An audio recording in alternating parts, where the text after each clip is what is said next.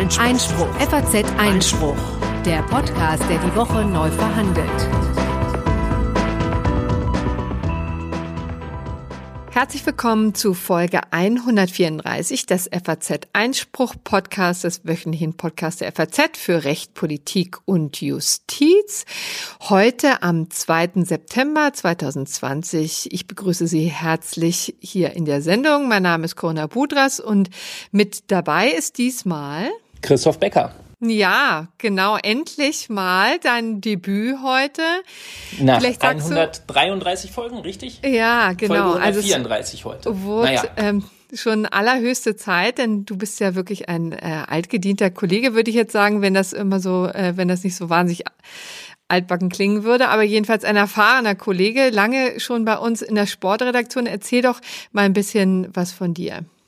Ja, richtig. Ich bin seit, äh, seit 2008 in der Sportredaktion. Ähm, ich bin Jurist, habe mein erstes Examen damals im schönen Trier gemacht, in Rheinland-Pfalz an der Uni. Das zweite ähm, am nicht im, am, im beim nicht minder schönen Landesjustizprüfungsamt äh, Berlin-Brandenburg.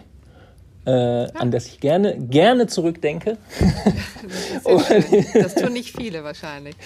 Ja, ja, ja, gut. Also ich meine, man muss ja auch ein paar ein paar schlechte Erinnerungen haben, um dann am Ende irgendwie mit so, mit so einer Melancholie darauf zurückzublicken. Nein, aber äh, lange Rede, kurzer Sinn. Äh, danach in den Journalismus geschwenkt und ähm, ja, wie gesagt, 2008 hier zur FAZ gekommen, seitdem in der Sportredaktion und äh, natürlich aufgrund dieser ähm, Ausbildung beschäftige ich mich auch mit äh, sportrechtlichen Themen und ja, freue mich sehr, äh, heute hier beitragen zu können. Ja, deswegen haben wir übrigens dann auch das eine oder andere sportliche Thema hier, anders als sonst, weil Konstantin und ich sind ja leider in diesem Bereich also etwas zurückhaltend, was eben auch an der mangelnden Expertise liegt.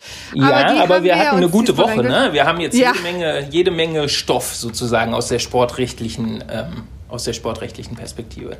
Ja, sehr gut. Dann kommen wir doch jetzt gleich zu den Themen. Also wir beginnen natürlich erstmal mit dem, was die Hauptstadt hier schon seit einer Woche jetzt beschäftigt, ähm, der großen Corona-Demo am Samstag in Berlin, die erst verboten und dann wieder erlaubt und schließlich aufgelöst wurde. Ähm, dann gab es ja noch die Erstürmung der Treppen des Berliner Reichstagsgebäude und all das besprechen wir mit dem Berliner Verfassungsrechtler Christoph Möller von der Humboldt-Universität. Also da haben wir tatsächlich natürlich später noch ein Interview und Christoph wird uns im Nachgang dann noch berichten, ja, was es für Konsequenzen geben kann, wenn man auf einer solchen Demo auftaucht. Das hat eben auch einen Sportler getroffen. So, dann wenden wir uns mal wieder der Ge Polizeigewalt in den Vereinigten Staaten zu und schauen uns insbesondere die Proteste der amerikanischen Sportler dazu an.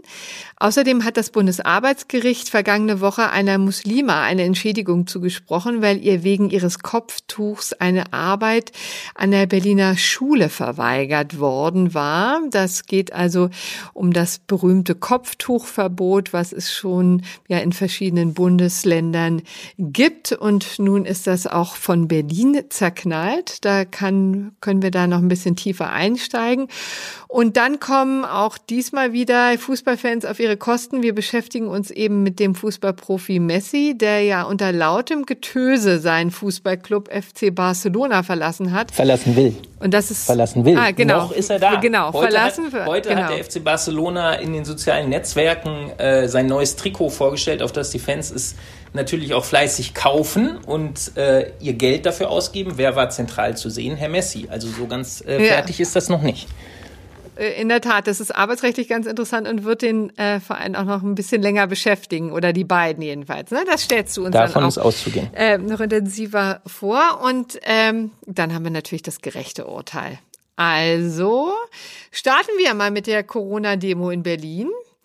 Ähm, worum geht's? Also wir hatten es ja schon auch im, am 1. August mal gesehen, wie das laufen kann. Jetzt äh, kam es zu einer Neuauflage. Die Initiative Querdenken 711 hat eben für den vergangenen Samstag, den 29. August, eben eine Versammlung angemeldet äh, gegen die Corona-Politik von Bund und Ländern. So, und dann kam vergangene Woche am Mittwoch äh, tatsächlich die Entscheidung der Berliner Versammler, Versammlungsbehörde, also der Polizei, die das Ganze verboten hat. Und zwar ähm, mit dem Argument, dass es eine Gefahr für die körperliche Unversehrtheit geben soll, also für sozusagen die Bevölkerung. Es war natürlich jetzt kein Einzelner tatsächlich hervorgehoben, sondern äh, war natürlich geschuldet der Tatsache, dass man ein deutlich erhöhtes Infektionsrisiko befürchtete. Warum? Ne? Weil die Gegner natürlich ähm, jetzt auch von der Maskenpflicht nicht überzeugt sind, das Abstandsgebot auch nicht einhalten äh, wollen, so war die Gefahr Prognose der Polizei, weil sie ja ohnehin, jedenfalls viele von ihnen, nicht an äh, Corona glauben, ja, oder jedenfalls auch an die Gefahr, die von Corona ausgeht. Und dagegen demonstrieren wollten, eine Maske tragen zu müssen, letztlich ja auch, ne? Genau, ja. richtig, genau. Ja. Also insofern war das so, so ein bisschen äh, im Prinzip des Ganzen angelegt, ne, dass man natürlich von Corona-Gegnern, äh, die dagegen protestieren wollen, nicht erwarten kann, eigentlich erwarten muss, aber nicht erwarten kann, dass sie sich an die Auflagen halten, gegen die sie ja protestieren wollen. So. Und dann hatten sie das Ganze natürlich auch mit den Erfahrungen aus der gleichgelagerten Versammlung am 1. August begründet, denn da war es ja auch schon zu etlichen äh, Verstößen gekommen. Also auch da gab es ja die ganzen Bilder ne, von den Leuten, die da relativ dicht gedrängt die Straße hinein, äh, runterliefen, keinen Mundschutz trugen und so weiter. Genau, da kommen wir nachher noch zu bei dem schon angesprochenen Fall. Ähm ja. Arbeitsrechtlich, arbeitsrechtlich gesehen, genau. Ja, genau. Das wird, das ist schon mal ein kleiner Appetizer auf das, was du uns nachher vorstellen wirst. Also das war jedenfalls am Mittwochstand der ähm, Lage und dann äh, wurde natürlich, das war auch erwartbar, das Verwaltungsgericht Berlin eingeschaltet, die sich das Ganze natürlich ähm, angucken mussten und gucken mussten, ob dieses äh, das Verbot tatsächlich verfassungsmäßig ist. Und die haben das aufgehoben, haben gesagt, es gibt keine unmittelbare Gefahr für die öffentliche Sicherheit. Und da war so ein bisschen der Unterschied jetzt zu dem, zu der Argumentation der Polizei, dass die gar nicht so sehr eben abgestellt haben auf das, was schon geschehen ist. Auf, man muss ja auch ehrlicherweise sagen, ne, jede Demonstration ist vielleicht anders. Ähm, aber haben ihm gesagt, hier na, liegt ja ein Hygienekonzept vor. Also das ist ja auch genau das, was übrigens die äh, Berliner Infektionsschutzverordnung vorsieht. Also das ist analog auch in verschiedenen anderen Ländern, äh, Bundesländern so. Da gibt es äh, die grundsätzlich die Möglichkeit zu Protesten. Es gibt keine äh, Obergrenze der Teilnehmerzahl. Da hat man sich offensichtlich der Berliner Senat dagegen entschieden. Aber äh, man muss ein umfangreiches Schutz- und Hygienekonzept vorlegen, wenn man sowas veranstalten möchte. So. Und der Mundschutz übrigens ist auch in dieser ähm, Verordnung bisher jedenfalls nur erforderlichenfalls vorgesehen. Also jetzt nicht grundsätzlich, sondern nur, wenn, ähm, wenn das aufgrund der Zahl und der Ausrichtung der Versammlung notwendig erscheint. So. Ist das übrigens bezogen, jetzt kurze Frage tatsächlich von mir, ist das bezogen auf die ähm, auf die konkrete Versammlung oder ist da, sind da sozusagen externe Einflüsse wie steigende Pfeilzahlen oder ähm, die regionale Lage, wie auch immer, ist das, ist das sozusagen auch noch ein Aspekt dann da, dabei? Ich kann, kann es dir nur, nur herleiten, dass es also wahrscheinlich wirklich sich auf die konkrete Ausgestaltung der ähm, der äh, Versammlung beziehen müsste, ja, also wie viel kommen da, wer, wer ist zu erwarten, welche Teilnehmenden ähm, sind da, äh, reisen da an, ja, mhm. wie sind die gestrickt und strukturiert, weil im Grunde genommen die Außenwirkungen, man muss ja ehrlicherweise sagen, natürlich haben wir jetzt steigende äh, Infektionszahlen, aber die bewegen sich ja immer noch im Rahmen, ne? also wir 1200 mhm. gestern zum Beispiel, mhm. ja, das ist ja nun nichts, wo man wirklich sagen kann, hier steht an jeder Ecke ein Covid-Krank. Äh, ja Kranker, ja. Und ja, ja. das ist äh, vor diesem Hintergrund ähm, ist sozusagen der Mundschutz im Moment jedenfalls sehr flexibel aus. Ja. Ähm, äh, ausgerichtet. Wobei das dann soll sich allerdings ändern. Bei dieser, ja, bei dieser, aber bei dieser Argumentation wäre es ja dann so, wenn ich eine, eine Demo anmelde, die sozusagen einen, einen Teilnehmerkreis hat, der sich nicht nur, ist jetzt eben nicht die, äh, die Demonstration gegen, weiß ich nicht, die, äh, die, die Corona-Maßnahmen im Bezirk Schöneberg, sondern eben die, die vor dem Reichstagsgebäude und in ganz Berlin auf der Straße 17. Juni stattfindet und sich deswegen an äh, einen Teilnehmerkreis aus ganz Deutschland oder darüber hinaus noch richtet, wahrscheinlich mittelbar dann doch wieder einen Einfluss haben wird. Ne? darauf. Wenn ja, Leute von, genau. von, von, von, ja. aus dem ganzen Bundesgebiet und darüber hinaus anreisen, dann wird es wahrscheinlich anders gehandhabt werden, als wenn das äh, ja, Leute sind, die nur aus Schöneberg ja. kommen. Genau, das fließt äh, so wahrscheinlich dann auch in die Gesamtbewertung mit ein. Ne?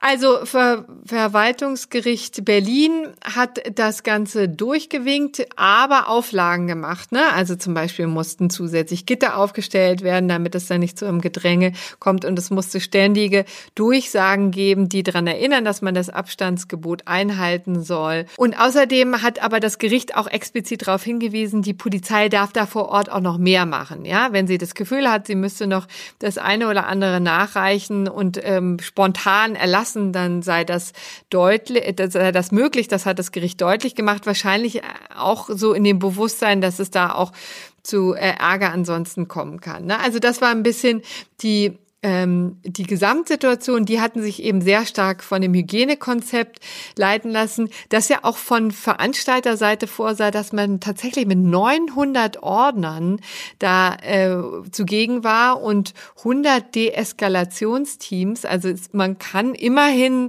sagen, dass die ähm, Veranstalter das zumindest ernst genommen haben. Ja, ich nehme an, diese 900 Ordner, nun wurden die nicht nachgezählt, aber die waren irgendwie auch im Einsatz. Aber ich kann schon so ein bisschen nachvollziehen, dass das Verwaltungsgericht sich angesichts dieses Hygienekonzepts ähm, dann schon auch anders entschieden hat als die ähm, die Versammlungsbehörde, also sprich das, äh, die Polizei Berlin. Wie standest du denn eigentlich zu diesem Verbot? Hättest, fandest du das nachvollziehbar, Chris? Ähm, das ist ja immer, das ist ja immer die Frage, wie gucke ich drauf, ne? Ähm, ex ante hm. oder ex post? Ähm, ex post ja, ist genau. es ja so, dass, ähm, dass sich natürlich der Innensenator hinstellen kann und, und sagen kann, naja, Leute, also ich meine, das war das, was ich gesagt habe. Und deswegen wäre es besser gewesen, das hätte nicht stattgefunden. Ähm, aber ja. das halte ich, halte ich, ganz ehrlich, das halte ich ähm, tatsächlich auch für kritisch. Ähm, so, so, also Entschuldigung, aber schwachsinnig, wie ich vieles von dem äh, finde, was da vertreten wird, ähm, auch für Schwachsinn darf ich halt normalerweise auf die Straße gehen, ja. Und ähm, ja.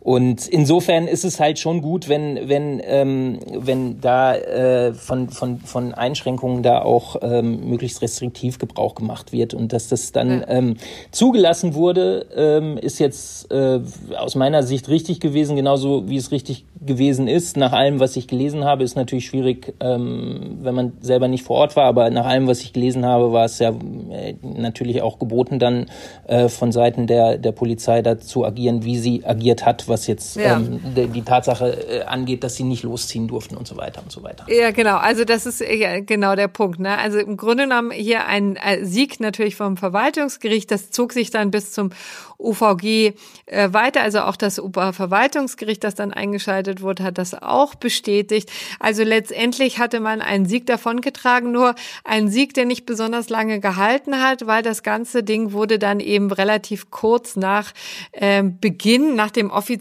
Start äh, aufgelöst, weil eben wiederholt äh, gesehen wurde, dass sich nicht, dass sich die Teilnehmenden da nicht an die Abstandsregeln halten, dass ähm, äh, dass es da offensichtlich äh, wiederholt zu Verletzungen kam und da ist dann die Polizei, das ist eben auch eine schöne Lehre, ne, jetzt äh, relativ schnell aufgelöst hat. So, und äh, dann ging es eben auch noch weiter. Am Rand gab es immer wieder ähm, auch Rangeleien und also im, im Zuge ähm, die, dieser ganzen, also es waren ja dann unfassbar viele Leute in der Stadt, ne, hat sich dann tatsächlich so ein Trupp gelöst und ähm, hat vor dem, ähm, äh, vor dem Reichstag ja äh, sich versammelt und dann die war das eigentlich von, da, Entschuldigung, wenn ich mal kurz äh, dazwischen frage, war, das habe ich nämlich bisher, ähm, jetzt muss ich sagen, habe ich es natürlich auch nicht bis in jeder Einzelheit verfolgt, aber das war jetzt tatsächlich ein Druck, der sich gelöst hat. Das war, die Fläche vorm Reichstag war jetzt kein Versammlungsort, kein vorher angemeldeter nee. Versammlungsort. Naja, also ich meine, letztendlich, die sind da am äh, Brandenburger Tor, glaube ich, lang gelaufen und äh, Straße 17 Juni. Da ist das natürlich also quasi in Steinwurfnähe. Die mhm. waren dann im Grunde genommen, ähm, die, die Dynamik war dann eben einfach so, dann haben sich mehrere Leute vor dem ähm, Reichstag versammelt und ähm, tatsächlich dann relativ schnell die äh, durchbrochen, also die Abgrenzung mhm. durchbrochen. Mhm. Äh, sind ja auch, die Szenen sind ja nun auch weitlich bekannt im Netz, äh, immer wieder über Twitter gelaufen, hat ja dann auch für Empörung gesorgt und für auch so eine gewisse äh, anscheinend jedenfalls zur Überwältigung des Rechtsstaates gesorgt. Ne? Das hat ja auch, war ja sehr beklemmend, irgendwie zu sehen, wie da also Massen draufstürmen. Es waren mehrere hundert Leute, die allerdings dann auch wirklich sehr schnell zum Stoppen kamen. Ne? Also es war am Anfang wurden sie ja nur von drei Leuten, von drei Polizisten aufgehalten, der eine ohne Helm. Also das war natürlich so ein bisschen traurige Veranstaltung. Man muss ja ehrlicherweise sagen, ist auch nichts passiert. Es war nämlich der gesamte Bundestag auch zu. Ähm, also das Gebäude war geschlossen. Ähm, also das heißt für die Öffentlichkeit anders als sonst nicht zugänglich eigentlich. Ja, ja? Da, ich finde es trotzdem ein bisschen, bisschen erstaunlich, ähm, dass das, ähm, ja, also es standen ja Absperrgitter da offensichtlich, ne? Dass das sozusagen ja. denn es trotzdem möglich, also ganz überraschend fand ich das jetzt nicht. Und wenn man sich anguckt, ähm, wie sehr da auch in der rechten Szene mobilisiert wurde und ähm, ohne jetzt in diese politische Diskussion einsteigen zu wollen, inwieweit diese rechte Szene jetzt quasi die, die, die Querdenker-Szene kapert oder andersrum oder integriert oder wie auch immer, aber, aber ähm, die Gestalten, die da ähm, dokumentiert rumgelaufen sind, eben aus der, aus der Nazi-Szene, aus der rechten Szene, ähm, dass die da aufgetaucht sind, ist natürlich nicht verwunderlich und, und dass die dann ähm, irgendwie äh, Reichsflaggen ziehend äh, zum Teil von, vor den Reichstag ziehen, ist jetzt auch nicht unbedingt unvorhersehbar gewesen, würde ich behaupten. Ja. Genau, aber man ist natürlich trotzdem tief erschüttert. Also es gab ja auch durch die quer durch alle ähm, äh, Parteien gab es natürlich auch empörte äh, Kritik daran, ne? also weil es natürlich auch so einen symbolischen Charakter hat, den will ich jetzt gar nicht kleinreden. Ne? Natürlich ist das Reichstagsgebäude ein sehr besonderes Gebäude. Einerseits aktuell natürlich, weil Sitz des Parlaments, auf der anderen Seite historisch natürlich, weil da ja auch so viel ähm, Schindluder und Elend getrieben wurde, ähm, insbesondere also na, vor vor und im Zweiten Weltkrieg. So. Also all das gilt es natürlich zu bedenken, ähm, sehr belastet all das. Und jetzt machen sich natürlich die Diskussionen breit, ne, was ist eigentlich mit der Bannmeile, ja, die ähm, eigentlich grundsätzlich um Verfassungsorgane gezogen wird. Auch der, das Parlament ist natürlich ein Verfassungsorgan, muss besonders geschützt werden. Da gibt es äh, rechtliche Regelungen dazu, zu denen kommen wir gleich noch, über die sprechen wir gleich noch mit Herrn Professor Möllers ähm, von der Humboldt-Universität aber letztendlich ähm, ist da jetzt so eine gewisse Dynamik, die noch weitergeht, eine Diskussion, die weiter anhält. Berlin zum Beispiel hat jetzt eben entschieden, dass ähm, künftig bei Demonstrationen mit mehr als 100 Personen die Pflicht zum Tragen einer Mund-Nasen-Bedeckung ähm, eingeführt werden soll. Das ist natürlich als direkte Reaktion zu verstehen und ähm, eine Verschärfung der Bannmeile ähm, auch zu Zeiten, wo das Parlament nicht tagt, äh, wurde auch bereits diskutiert. Soweit ich weiß, ist ja ähm, die Bannmeile sozusagen in Bonn geblieben, also nicht mit nicht mitgezogen nach Berlin, als der Parlamentssitz Ja, wichtiger ist. Punkt. Hm? Ja, ähm, ist auch interessant, finde ich, weil ähm, wenn ich mich recht entsinne äh, an meine Kindheit und die und die ähm, Szenen, die da so hängen geblieben sind von Demonstrationen von vor AKWs, Wackersdorf oder Startbahn West, die waren ja durchaus gewalttätiger als das, was jetzt so in den letzten Jahren in Berlin an Demos gelaufen ist, würde ich sagen, auch gewalttätiger auf jeden Fall als das, was, ähm, was am Samstag da in Berlin abgelaufen ist. Ähm, also insofern ähm, scheint mir das jetzt aus meiner persönlichen Sicht so, als sei man bisher mit diesem Verzicht auf die Bannmeile ja ganz gut gefahren. Aber ähm, vielleicht äh, hat Herr Möllers dazu ja auch noch was zu sagen. Ja, genau.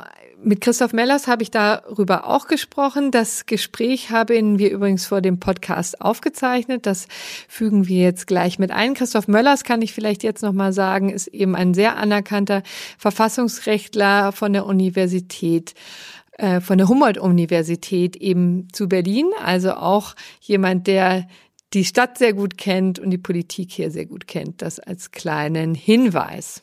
Ja, dann hören wir mal rein.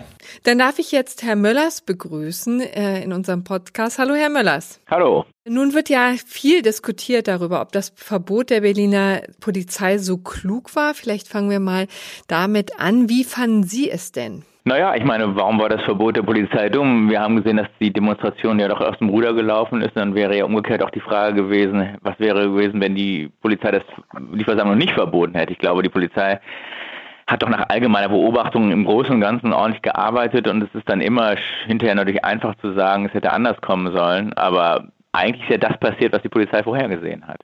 Hm.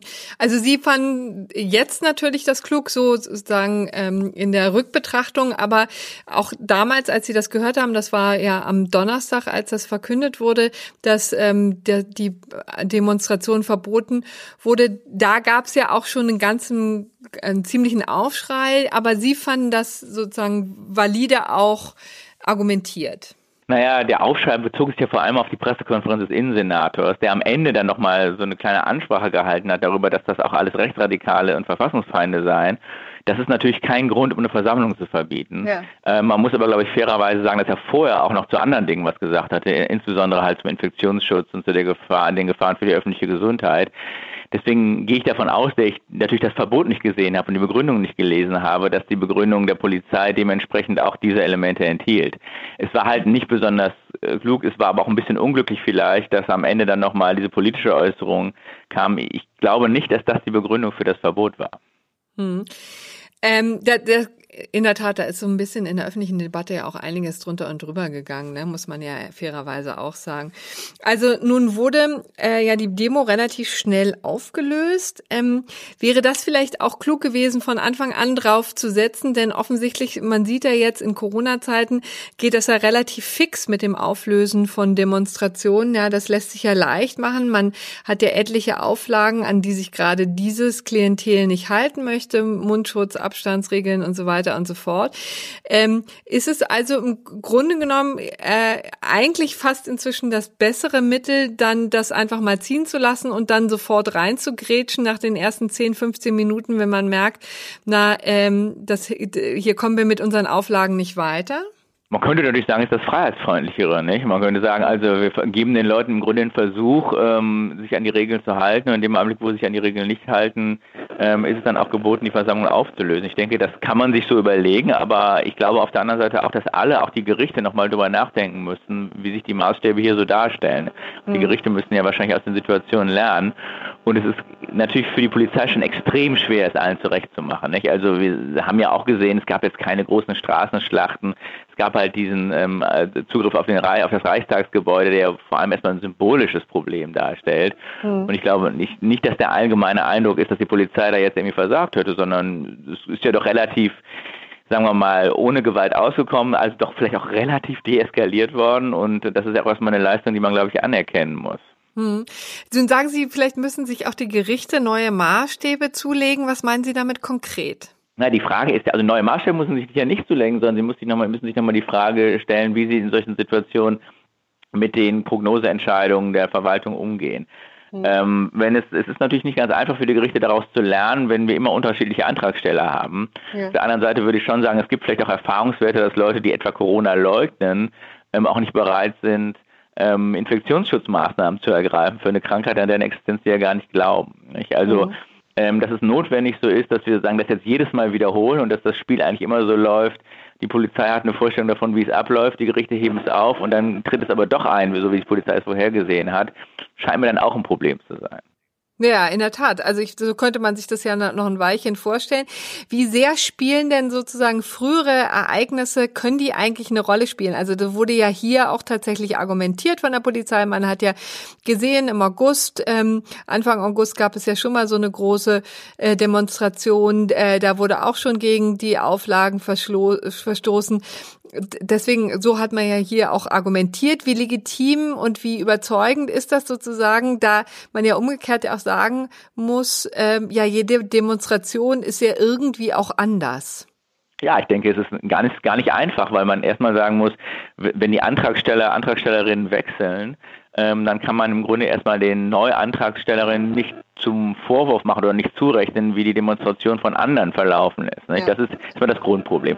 Die Frage ist, ob das sozusagen der letzte Schritt des Arguments ist oder ob man nicht ähm, sagen, gut begründete Prognosen hinsichtlich der Leute machen kann oder der Gruppen machen kann, die sich dann unter solchen Demonstrationen versammelt. Ich meine, wenn es polizeiliche Erkenntnisse darüber gibt, dass es eigentlich immer derselbe Personenkreis ist oder wenn Sie sagen, ähm, auch sagen legale, auch datenschutzrechtlich und polizeirechtlich ähm, ähm, korrekte ähm, Erkenntnisse darüber gibt, wer da demonstriert, dann können die sicherlich auch in so ein Verbot eingebaut werden. Und, und, und dann kann man sicherlich auch legitimerweise ähm, argumentieren, dass hier ähm, sehr gute Gründe, korrekt ermittelte Gründe dafür vorliegen, dass sich das Ganze nur wiederholen wird. Aber das ist nicht mhm. einfach zu begründen und für die Polizei sicherlich auch nicht, also durchaus aufwendig. Ja, das kann man sich auch vorstellen. Hier hat man ja äh, immerhin ja auch äh, die Gelegenheit gehabt, dass es, glaube ich, der gleiche Veranstalter war. Ne? Aber letzt, letztendlich hat man ja immer auch so ein, so ein Spiel, äh, ja, also was sozusagen schwerer wiegt. Ne? Also letztendlich das Bemühen des Veranstalters, also hier war die Argumentation ja so, also die, die, die Gerichte haben sich mehr auf das Hygienekonzept gestützt, haben gesagt, na, das sieht doch ordentlich aus. Und die Polizei hat mehr mit der Prognose argumentiert. Muss sich da auch was verschieben? Na, ich denke jedenfalls, dass die Gerichte im einstweiligen Rechtsschutz nicht darauf verpflichtet sind, die Selbstbeschreibung, in dem Fall das Hygienekonzept der hm. Versammlungsteilnehmer einfach äh, Face Value zu akzeptieren, sondern natürlich können sie auch andere Erfahrungswerte ähm, ähm, verwenden, etwa das, dass diese, diese Konzepte nie eingehalten werden. Und ich denke, das ist nichts, was jetzt irgendwie von der Versammlungsfreiheit verhindert würde, ähm, dass die Gerichte im einstweiligen Rechtsschutz auch darauf gucken, ob es praktische Erfahrungen gibt und was die praktischen Erfahrungen bedeuten. Hm. Man hat schon ein bisschen auch den Eindruck, dass jetzt die Gerichte so ein bisschen lernen unter, also Versammlungen unter Corona-Bedingungen, ne? Also sowohl Gerichte als auch Polizei. Die Gerichte lernen natürlich permanent in beide Richtungen. Ich denke, wir hatten am Anfang ja auch sehr versammlungsfeindliche, teilweise pauschale Verbote. Wir hatten Fälle, wo ähm, ähm, Anträge auf eine Versammlung gar nicht beschieden wurden von, von Behörden, weil sie sagten, na, wir haben ja die Verordnung, das geht natürlich auch alles nicht. Mhm. Ähm, wir haben jetzt die Erfahrung, dass ähm, Versammlungen, die sehr viel versprechen an Auflageneinhaltung, das nicht tun. Und ich denke, das ist klar. Also die Gerichte müssen sich dem immer wieder anpassen und der Rechtsstaat, das ist ein bisschen natürlich auch die Trage rechtsstaatlicher Verfahren, kommt dann auch oft mal ein bisschen zu spät, ähm, weil er halt erstmal freiheitsfreundlich ähm, operieren muss. Aber wenn man das weiß, kann man dann, glaube ich, auch umgehen und wir können das dann auch alles vielleicht etwas besser ertragen. Die Polizei muss ja auch hinzulernen. Wir haben jetzt eben gesehen, da wurde die Versammlung relativ schnell aufgelöst. Wir haben andere Versammlungen gesehen, die da erst so weiterliefen äh, auch obwohl äh, ziemlich deutlich wurde, dass die Leute dagegen Auflagen verstoßen, dass Abstandsgebote nicht eingehalten werden. Das schaffen ja in der Tat nur die wenigsten Versammlungen. Wie legitim ist es denn eigentlich tatsächlich so schnell dann schon rein zu grätschen von Seiten der Polizei und zu sagen, ja, na, nur weil hier die Abstände nicht bei, von jedem eingehalten werden, lösen wir gleich die Versammlungen auf. Kann man sich das vorstellen? Naja, ich denke, es ist immer so ein bisschen eine Frage, also das Problem des Versammlungsrechts ist so ein bisschen immer die Frage, wie viel einzelnes Verhalten äh, rechne ich der ganzen Versammlung zu? Hm. Also kann ich sagen, einzelne Leute halten sich nicht an die Regeln und deswegen mache ich die ganze Versammlung dicht? Das geht wahrscheinlich nicht. Oder habe ich einen begründeten Eindruck davon, dass eigentlich die Mehrheit der Teilnehmenden oder eigentlich sozusagen die, die, fast alle Teilnehmenden sich nicht an die Regeln halten? Mhm. Und nach meinem Eindruck, jedenfalls von dem, was die Polizei gesagt hat, aber auch dem, was man so an den Bildern sah, und ich, kann, ich war nicht dabei, ich kann das sozusagen auch nicht äh, ersterhändig sagen, ähm, ähm, wiedergeben, aber nach meinem Eindruck war es tatsächlich so, dass das ähm, Verhalten der Nichteinhaltung der Auflagen halt flächendeckend passierte. Mhm. Und im Grunde eher der Normalfall war. Und wenn das der Fall ist, dann in der Tat hat man eigentlich auch rechtlich kein Problem, die Versammlung aufzulösen. Aber letztendlich, wenn es nur so Einzelfälle sind, dann reicht wahrscheinlich ein Platzverweis oder was würde man tatsächlich als Polizist dann machen? Ich denke, man muss auch erstmal vorsichtig mhm. sein und die Leute auch erstmal daran erinnern, was hier die Auflagen sind. Das hat sich ja auch nicht mal alle rumgesprochen und dass das auch bewährt ist mit einer Sanktion wie der Auflösung oder auch mit anderen Sanktionen. Und dann kann man irgendwann auch die Leute vielleicht des Platzes verweisen. Aber ja. erstmal ist es richtig, das deeskalierend zu tun, aber klar ist auch, es ist immer dann angemessen, wenn man den Eindruck hat, die gesamte Versammlung läuft halt aus dem Ruder und nicht nur einzelne Teilnehmer.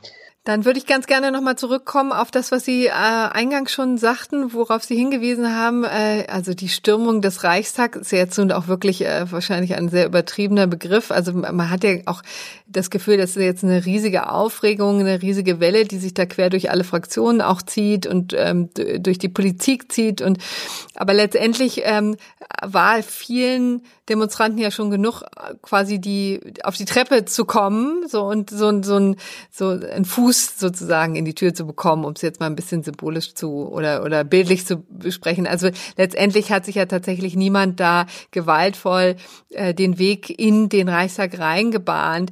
Ähm, was halten Sie von der Diskussion der Bannmeilenverschärfung? Ist das ein sinnvoller Weg? Generell glaube ich, dass wir keine verschärften Regelungen brauchen. Es gibt natürlich immer schwierige Aufgaben für die Polizei und ich, wenn ich das richtig gesehen habe, hat der Einsatzleiter sich ja auch gestern ein bisschen selbstkritisch geäußert und gesagt, naja, vielleicht hätten wir da auch ähm, die, die Truppen anders allozieren sollen. Es ist auch nicht ganz einfach, wenn wir sagen, ein unglaubliches ähm, Gewitter in den sozialen Medien haben und da auch oft vorkommt, wir stürmen den Reichstag, das immer mhm. ernst zu nehmen. Das ist halt, muss ja auch irgendwie rausgefiltert werden als relevante Handlungsanweisung. Insofern glaube ich, dass die Polizei da irgendwie lernen muss, ähm, vielleicht ähm, gerade auch diese symbolischen Orte nochmal etwas besser zu schützen, aber dafür braucht man eigentlich kein neues Gesetz. Ja, und äh, diese Bannmeile funktioniert eben einfach vor allen Dingen in Sitzungswochen, ne? Ja, das Gesetz über befriedete Bezirke, wie es ja so schön heißt, ist erstmal eigentlich ein Gesetz, das nur die Unabhängigkeit der Entscheidungsfindung der Verfassungsorgane schützen soll, im Bund halt namentlich des Bundestages und der, des Bundesverfassungsgerichts des Bundesrates. Und, und da geht es dann im Grunde erstmal nur darum zu sagen, wenn die da sind und wenn die tagen, dann sollen die dann nicht sozusagen den Mob vor der Tür haben, der mhm. sie irgendwie einschüchtert. Richtig, also da geht es tatsächlich sozusagen um die emotionale Beeinflussung. Ja, da geht es ja, im Grunde um Druck. Da geht es jetzt noch nicht ja. um Symbolik. Man könnte sich natürlich überlegen, ob man ähm, sagen, das symbolisch irgendwie sozusagen erweitert und sagt, naja, wir wollen dieses wir wollen den Bundestag so ganz frei halten von solchen Ereignissen, aber das ist ja eine sehr ambivalente Sache, nicht? Weil man mhm. sagen muss, der Bundestag ist halt auch eine Volksvertretung und natürlich müssen da auch irgendwie Proteste anlanden können und sich artikulieren. Es kann ja nicht nur sein, dass sagen öffentliche Meinungsbildung da nur sagen in Lobbys und, und, und, und eigentlich geschlossenen Räumen funktioniert, sondern es ist schon auch erstmal in Ordnung, dass es da sagen Öffentlichkeit vor dem Bundestag gibt. Man, so hat sich ja auch die Bundestagsvizepräsidentin, glaube ich, jetzt geäußert und das fand ich eigentlich auch erstmal korrekt. Also man muss da schon sehr vorsichtig sein, den Bundestag jetzt auch nicht aus der Öffentlichkeit so symbolisch rauszunehmen. Letztendlich wird jetzt außerdem ja noch ähm, diskutiert, das hat ähm, der Innensenator Herr Geisel in, äh, in die Diskussion geworfen, jetzt eine Maskenpflicht generell während Versammlungen anzuordnen. Was halten Sie davon? Ja, ich meine, das ist ja die große Diskussion, die wir jetzt überall führen, in Schulen, in Versammlungen. Ich glaube, ähm, dass man in Vers ich wäre immer sehr vorsichtig mit pauschalisi pauschalisierenden Eingriffen ins Versammlungsrecht, also mit allgemein, die man in Verordnungen schreibt. Ich würde immer denken, ähm, wenn sich da zehn Leute versammeln und die können zwei Meter Abstand halten, dann müssen die vielleicht draußen auch keine Masken tragen und dann sollte man ihnen die Freiheit auch lassen. Also ich wäre da so ein bisschen vorsichtig, zu viel, zu viel da jetzt reinzustopfen an allgemeinen Regeln. Man ist genau. dann auch schwer, sehr schnell dann in der Verfassungswidrigkeit tatsächlich bei solchen Sachen, die nicht auf Einzelfälle eingehen. Ach so, genau. Also da im Grunde genommen ist es dann sinnvoller, möglichst flexible Regelungen zu haben und dann im Einzelfall, Fall, es ist ja durchaus möglich, ne, als ähm, als Auflage eine Maskenpflicht zu verhängen, ne? Das ist, glaube ich, die Stärke des Auflagenmodells, dass es halt auch immer auf die konkrete ähm, Versammlung eingeht und auf die Erwartungen, wie die Leute sich da verhalten und, ähm, und man ihnen dann auch sozusagen Erwartungen auch äh, formulieren kann, was sie da machen sollen auf der Versammlung und das scheint mir immer günstiger zu sein, als mit so einer allgemeinen Regelung zu kommen. Ja. Dann bin ich gespannt, wie es weitergeht. Jetzt wird's, das wird ja wahrscheinlich nicht die letzte Demonstration gewesen sein. Äh, gerade hier in Berlin wird ja noch einiges kommen und da warten wir mal gespannt, was die Polizei draus macht und die Gerichte. Herzlichen Dank, Herr Möllers. Ich danke Ihnen, Frau Wuder. Soweit Christoph Möllers. Ähm, wir gehen jetzt zeitlich noch mal einen Schritt zurück ähm, zur ersten Demo am 1. August. Ich weiß jetzt gar nicht, war es die erste Demo oder nicht, aber jedenfalls ähm, in diesem Kontext ähm, das, was in Erinnerung geblieben ist, ähm, Querdenken 0711, 1. August, Teilnehmer dort, ähm, wie auch jetzt am, am vergangenen Wochenende, ähm, ein paar aus dem Sport äh, bekannte ähm, Persönlichkeiten, ähm, unter anderem der Fußballweltmeister, damals glaube ich noch nicht, aber jetzt an diesem Wochenende der Fußballweltmeister Thomas Berthold, ähm, und der Nationalspieler, Basketball-Nationalspieler Yoshiko Saibu, der auch schon mit ja. seiner Partnerin äh, Alexandra Wester, einer, einer erfolgreichen Weitspringerin, ähm, am 1. August dabei war. Und ähm, mhm. über die beiden, insbesondere auch äh, Frau Wester, gab es vorher schon Berichterstattung, ähm, auch im Frühjahr schon. Also das, das, Thema poppte so ein bisschen auf, ähm, ich glaube im, im, im Mai, weil äh, insbesondere Frau Wester ähm, auf sozialen Netzwerken, Instagram, ähm, durchaus durchaus äh, fleißig da eben die ja einige von diesen ähm, gängigen Verschwörungsmythen ähm, bedient hat. Äh, ja. Also Teile auch dessen, ähm, was, was, was Teil von QAnon ist, ähm, wo es um dieses Adrenochrom, äh, wie auch immer, geht. Also der, also der Teil, wo, wo es halt wirklich schwierig wird, wo man wirklich sagen muss, Leute, wovon redet ihr denn eigentlich? Aber wie dem auch sei, sie waren also auf jeden Fall ähm, äh, demonstrieren am 1. August und haben hm. das zusammen eben als, als äh, Paar auch auf Instagram vermarktet, was Konsequenzen für Herrn Saibu hatte, der äh, Profi ist, Basketballprofi bei den Telekom Baskets Bonn. Ähm, denn dem wurde dann anschließend äh, gekündigt. Nachdem, ähm, Krass. Nach, ja, nachdem, äh, nachdem er eben auf dieser Demo war und, da, und darüber ähm, gepostet hatte. Äh, man muss dazu sagen, auch, ja, auf dem Bild ähm, tragen beide keinen Mundschutz, das, das davon zu sehen war. Allerdings äh, sind sie da jetzt auch nicht in einer Masse von Menschen zu sehen, sondern eher beide im Vordergrund und im, irgendwo im Hintergrund läuft eben diese Demo ab. Ähm, wo, äh, dazu sagen, sagt er dann eben, ja, mir wurde gekündigt, weil nun, ähm, weil meine Meinungsfreiheit eingeschränkt werden soll. Und äh, nach einer Woche des, des äh, Überlegens, wie er sagt, ähm, hat er sich dazu entschlossen, dagegen auch äh, arbeitsrechtlich vorzugehen. Mhm. Stand der Dinge ist jetzt im Moment, äh, dass, soweit ich weiß, der Gütetermin gescheitert ist. Das heißt, es kommt äh, zu einer Verhandlung in der Hauptsache. Das zieht sich aber noch ein bisschen hin. Das wird äh, vermutlich erst im November sein, wenn dann die Basketballsaison schon wieder läuft. Und da wird es dann eigentlich auch interessant, weil, weil mhm. ähm, der Verein natürlich sagt, ähm, also uns geht es nicht um die Meinungsfreiheit unbedingt, sondern uns geht es darum, dass wir ähm, unseren Kader schützen müssen. Jetzt fängt die Saisonvorbereitung mhm. an. Du warst irgendwo bei einer Demo von, äh, von Leuten, die sich ähm, nicht entsprechend verhalten haben. Und deswegen haben wir dir gekündigt. So, und darüber kann mhm. man sich jetzt natürlich trefflich streiten, ob ähm, so, ein, so ein grundsätzlich erstmal würde ich sagen, Freizeitverhalten. Ähm, ich gehe demonstrieren mhm. irgendwo und verhalte mich da ähm, anders als mein Arbeitgeber das möchte, tatsächlich äh, Kündigungsgrund sein kann. Ja, wirklich hochinteressant. Also die haben einfach ein ganz normales Anstellungsverhältnis, ja, muss man sich so ja, ja. vorstellen. Ja, ja, na klar. Ja. Und dann natürlich auch dann vertragliche Nebenpflichten und so weiter. Ja ähm, wie das ja immer äh, dann einhergeht damit. Und die haben jetzt eben argumentiert, ist uns eigentlich egal, du hättest auch, äh, wogegen du protestiert hast, du hättest auch etwas machen können, was vielleicht noch anrüchiger gewesen wäre.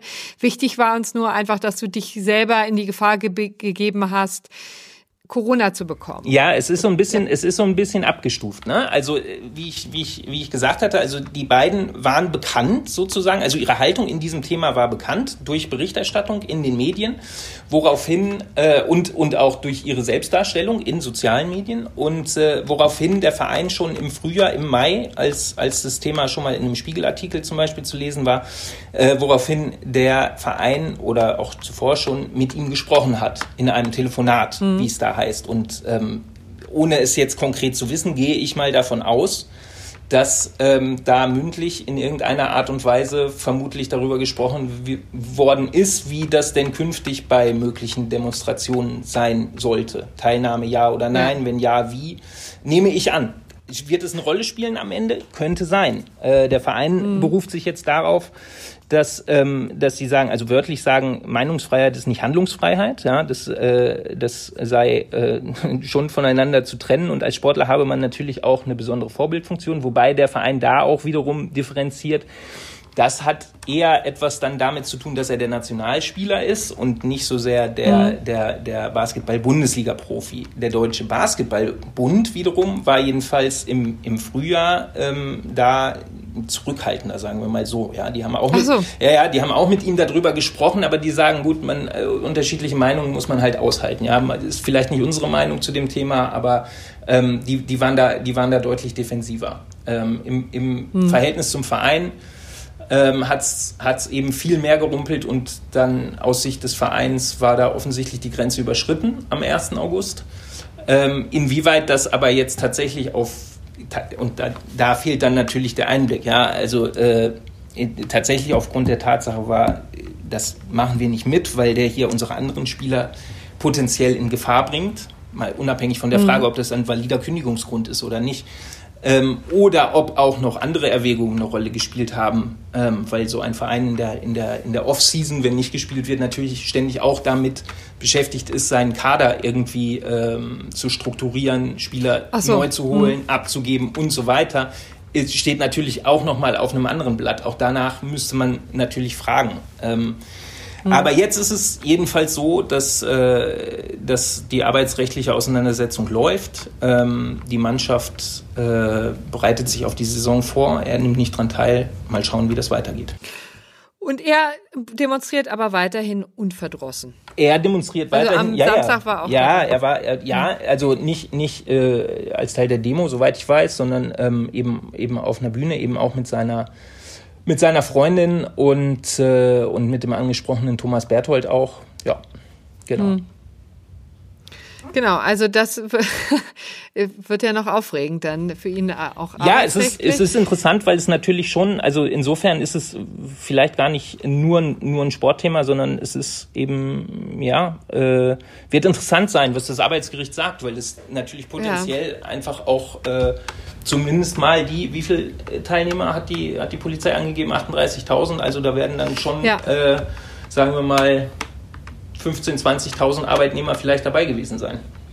Ja, wobei es ja sich dann auch immer wieder unterscheidet. Ne? Es gibt ja dann auch ähm, sorgfältig abgestufte normale Arbeitnehmer werden vielleicht andere Pflichte, Pflichten haben, als zum Beispiel, wenn der jetzt verbeamtete äh, Lehrer, Polizisten oder gar jetzt drunter sein soll. Das sowieso. Das, ist ja die, die, drei bayerischen Polizisten, die dabei gewesen waren. Ja. Ähm, da, oder ich weiß nicht, wie viele noch aktiv waren und, und inzwischen mhm. pensioniert waren, aber für die ist das natürlich auch nochmal ein anderes Thema, klar. Ja. Genau, prima. Also dann würde ich sagen, schließen wir jetzt die ähm, Corona, das ganze Corona-Paket ab, wobei man vielleicht auch noch mal positiv hervorheben soll, dass es eben keineswegs so ist, dass ähm, es äh, dass Rechtsstreitigkeiten vor Gericht immer Monate dauern. Das hat man hier wieder mal gesehen, hat auch immer wieder für Verwunderungen gesorgt. Auf Twitter, das finde ich, fand ich so ganz rührend, dass so ein Verwaltungsgericht natürlich auch innerhalb von ein, zwei Tagen ähm, entscheidet und dann das OVG, glaube ich, auch wirklich mitten in der Nacht noch seine Entscheidung veröffentlicht hat, am Samstagmorgen die Begründung noch nachgeliefert hat. Und auch das Bundesverfassungsgericht war ja überhaupt nicht untätig. Ne? Also ja, das, das hat, kam dann spannend, zwar ne? nach. Das, was was genau. jetzt danach kam, das ist ja eigentlich ähm, durchaus auch interessant dann mit Blick auf die ja, kommenden Wochen. Genau, das ist, das haben wir vorhin äh, kurz vergessen, das würde ich jetzt hier noch nachreichen. Ähm, ist auch tatsächlich wichtig im Hinblick auf das Gespräch, das wir eben mit Herrn äh, Mörders geführt haben. Äh, es ist ja so, dass tatsächlich nach der Entscheidung, äh, Quatsch, nach der Versammlung am Samstag noch eine Eilentscheidung vom ähm, vom Bundesverfassungsgericht kam, also mehrere Entscheidungen übrigens, die ähm, sehr interessant sind. Vielleicht um eine hervorzuheben, da ging es um ein, ähm, eine Mahnwache, die auch noch veranstaltet werden soll. Dauermahnwache. Und die ne? tatsächlich, ne? Genau, das, die wurde dann schon im Lichte der Ereignisse ja, neu bewertet und wurde im Grunde genommen auf, auf, auf diese Erfahrung dann gestützt, hat das Bundesverfassungsgericht da den äh, Grundrechtsschutz abgelehnt, also beziehungsweise gesagt, das ist möglich, das zu verbieten, weil eben hier ganz offenkundig es so ist, dass, ähm, dass die Auflagen nicht eingehalten werden und da auch schon schnell Rückschlüsse gezogen hat auf das, was sich dann am Wochenende oder an dem Samstag ergeben hat. Also ich glaube, diese Entscheidung wurde dann Sonntagabend nachgereicht. Also auch das nochmal ein deutlicher Hinweis, dass Richter durchaus auch rund um die Uhr arbeiten und auch schnell entscheiden können. So, aber dabei belassen wir es denn jetzt, würde ich sagen. Bleiben wir beim Basketball. Denn wir müssen, genau, so ist es. Also ähm, auch da geht es natürlich jetzt wieder, ist ehrlich gesagt ein ziemlich verwandtes Thema, auch wenn die Ausmaße natürlich ungleich krasser sind in den Vereinigten Staaten. Also wir erleben ja jetzt schon ähm, die x-te Woche der Unruhe ähm, in, auf den Straßen, aber eben auch nicht nur auf den Straßen. Es geht natürlich um Polizeigewalt. Eins um andere Mal werden immer wieder schwarze äh, Männer, schwarze Personen, verdächtige Opfer von Polizeigewalt. Ähm, jetzt hat es Jacob Blake erwischt, der ähm, ja auch, auch das wurde wieder dokumentiert auf Twitter. Man konnte sehen, wie ähm, dem Mann in den Rücken geschossen wurde und der jetzt seitdem im, im Krankenhaus ist, geht ihm sehr schlecht. Er ist offensichtlich querschnittsgelähmt. Und auch das hat jetzt den Protest wieder angezündet, aber eben auch zu Protesten unter Sportlern geführt. Und das ist jetzt das Thema, was wir jetzt behandeln wollen. Erzähl doch mal, wie da der Stand der Dinge ist. Ja, das war ähm, am vergangenen Mittwoch, als ähm, die NBA, also die, die ähm, die Profi-Basketball-Liga in Amerika, die im Moment ähm, ihre Playoffs austrägt in, in Disney World. Äh, im Sportkomplex von Disney World ähm, in, in, ja, in der Das musst Bubble. du eigentlich nochmal erklären. Ja, ja. Das ist ja auch eine ganz merkwürdige Konstellation jetzt, auch Corona geschuldet. Genau, auch ne? Corona geschuldet. Also die Saison wurde, die Saison wurde unterbrochen. Ähm, man wusste lange nicht, wie soll es jetzt weitergehen und ist dann darauf gekommen, dass man ähm, die Mannschaften äh, sozusagen kaserniert, in, in, in eine, eine Blase schafft, in die man sie steckt. Dann ähm, wurde die Saison äh, wieder aufgenommen. Es wurden einige Spiele ausgetragen. Es war übrigens auch arbeitsrechtlich ganz interessant, ähm, den Spielern freigestellt, daran teilzunehmen. Also äh, es sind auch einige weggeblieben. Einen, einen nennen wir nachher noch, äh, komme ich gleich nochmal drauf zurück. Mhm. Äh, aber der überwiegende Teil spielt natürlich und, äh, und inzwischen haben eben die Playoffs begonnen. Und, äh, und ähm, da finden jeden, jeden Tag äh, zwei bis drei Basketballspiele statt, eben in diesem Sportkomplex ähm, von Disney World. Und am Mittwoch war es dann eben so, nachdem ähm, der von dir beschriebene Fall ähm, Jacob Blake geschehen war, schon, schon äh, zwei, drei Tage vorher, dass sich das Thema so, ähm, ja, so, so manifestiert hatte, dass ähm, zunächst mal äh, die Mannschaft der Milwaukee Bucks äh, nicht angetreten ist zu ihrem Spiel. Ähm, mhm. Dazu muss man wissen, Milwaukee oder Kenosha, der, der Ort, äh, an, diesem, an, an, dem dieser Fall Blake geschehen ist, ähm, ist, ist 40 Minuten entfernt äh, ungefähr von mhm. Milwaukee. Ähm, und also die sind nicht angetreten, die haben also genau. spontan sich zum Boykott genau. entschieden. Genau, ne? also es, ja, ganz genau, so ist es. Also es war vorher schon so, dass natürlich bei, ähm, bei Pressegesprächen und so dieses Thema immer wieder auch angesprochen wurde, weil den ganzen Sommer über schon Sportler ähm, äh, äh, sich zu, zu Black Lives Matter, zu Polizeigewalt ähm, geäußert haben und sie auch Protestslogans jetzt im Moment auf ihren Trikots tragen. Ähm, die, die NBA hat das dann so gelöst, dass sie äh, sozusagen, äh, ähm, ich glaube, mehr als ein Dutzend Protestslogans sozusagen äh, formuliert, vorformuliert hatte und die Spieler konnten sich aussuchen, welchen, welchen, welchen sie tragen wollen und äh, zum Teil dann mhm. aber das auch nochmal äh, personalisiert haben. Also das Ganze war sowieso schon, ähm, sagen wir mal, von dieser politischen Stimmung umfasst, dieses Turnier und als dieser Fall Blake dazu kam, war es dann halt so, ähm, dass, dass äh, zunächst, zunächst in Interviews geäußert wurde von, von Trainern oder, oder auch Spielern, ähm, dass es so halt äh, tatsächlich nicht, nicht weitergeht. Ein, ein Spieler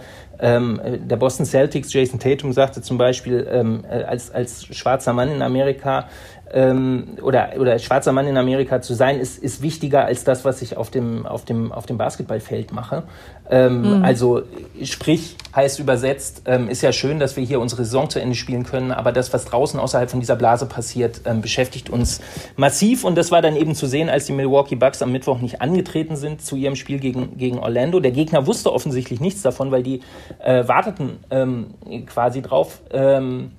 Und die, und die Bucks, also Milwaukee, hatte dann gesagt, okay, äh, schreibt den Sieg bitte Orlando zu. Orlando sagte dann, nee, den nehmen wir mhm. nicht an, wir, wir, treten mit euch in den Streik. Und daraufhin mhm. ähm, haben sich auch alle weiteren Mannschaften, ähm, die an dem Abend spielen sollten, angeschlossen. Und dann ging es wie ein Lauffeuer. Dann ähm, schlossen sich... Äh, schlossen sich Baseballmannschaften an. Ähm, die, die Tennisspielerin Naomi Osaka, die schon die Australian Open und, und US Open gewonnen hat, der Vater, äh, teils haitianischer Abstammung, teils japanischer Abstammung, ähm, hat gesagt, sie tritt nicht an bei ihrem Vorbereitungsturnier auf die US Open, woraufhin ähm, das Turnier ausgesetzt wurde. Also das ging ganz schnell. Das war die, die das ging von den ja. Sportlern aus. Ähm, aber die, die Sportorganisationen ähm, äh, haben sozusagen keine, sind, haben nicht auf, auf die Statuten gepocht, sondern haben im Wesentlichen mhm. ähm, das dann unterstützt. Und das, äh, das hat dann den weiteren Ablauf ähm, des Geschehens auch, auch bestimmt, weil die Frage jetzt war, platzt diese Blase? Also ist die Saison dann beendet damit? Streiken, mhm. streiken die Mannschaften? Und es gab nach allem, was man an Berichterstattung lesen kann, ähm, war, stand diese Option unmittelbar im Raum. Keiner hätte sich gewundert, wenn jetzt beispielsweise LeBron James, der bekannteste ähm, und erfolgreichste äh, Spieler der Jetztzeit im Moment, ähm, der bei den, bei den Lakers in Los Angeles spielt, also keiner hätte sich gewundert, wenn er gesagt hätte, das war's. Die Blase ist geplatzt, wir spielen mhm. nicht mehr.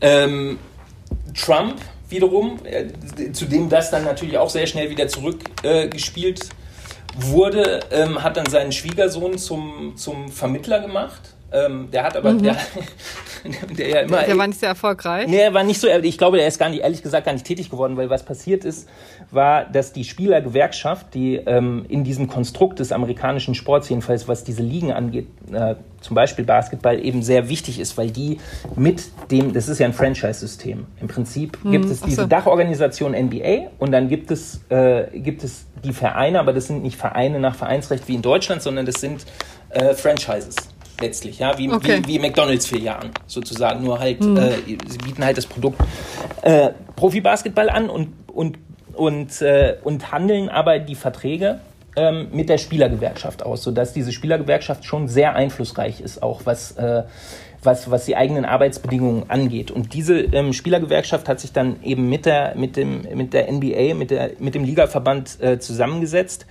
Ähm, einzelne Spieler haben auch noch mal nicht mit Trumps Schwiegersohn, sondern mit Barack Obama telefoniert. Oder Barack. Das ist vielleicht auch die bessere äh, ja. Vermittlungsperson. Ja, ja, wahrscheinlich schon. Ja, genau. Mit, äh, oder Obama hat mit ihnen telefoniert, äh, offenbar am, am Mittwochabend noch äh, amerikanischer Zeit. Und letztlich sind sie dann dazu gekommen, dann doch nicht die Blase platzen zu lassen, sondern haben ähm, etwas, ähm, haben sozusagen ein, ein Agreement aufgesetzt, was sie Social Justice Coalition nennen. Ähm, und der wesentlichste Punkt, äh, auf den sie sich geeinigt haben, also Liga und Spielergewerkschaft, der wesentlichste ja. Punkt ist, dass sie, soweit jedenfalls diese Franchises Zugriff auf die Hallen haben, in denen sie normalerweise spielen, wenn nicht Corona ist und sie in Disney World antreten müssen, ähm, dass diese Hallen ähm, bei der Wahl im November dann als sicherer Ort und ah. Wahllokal zur Verfügung gestellt werden.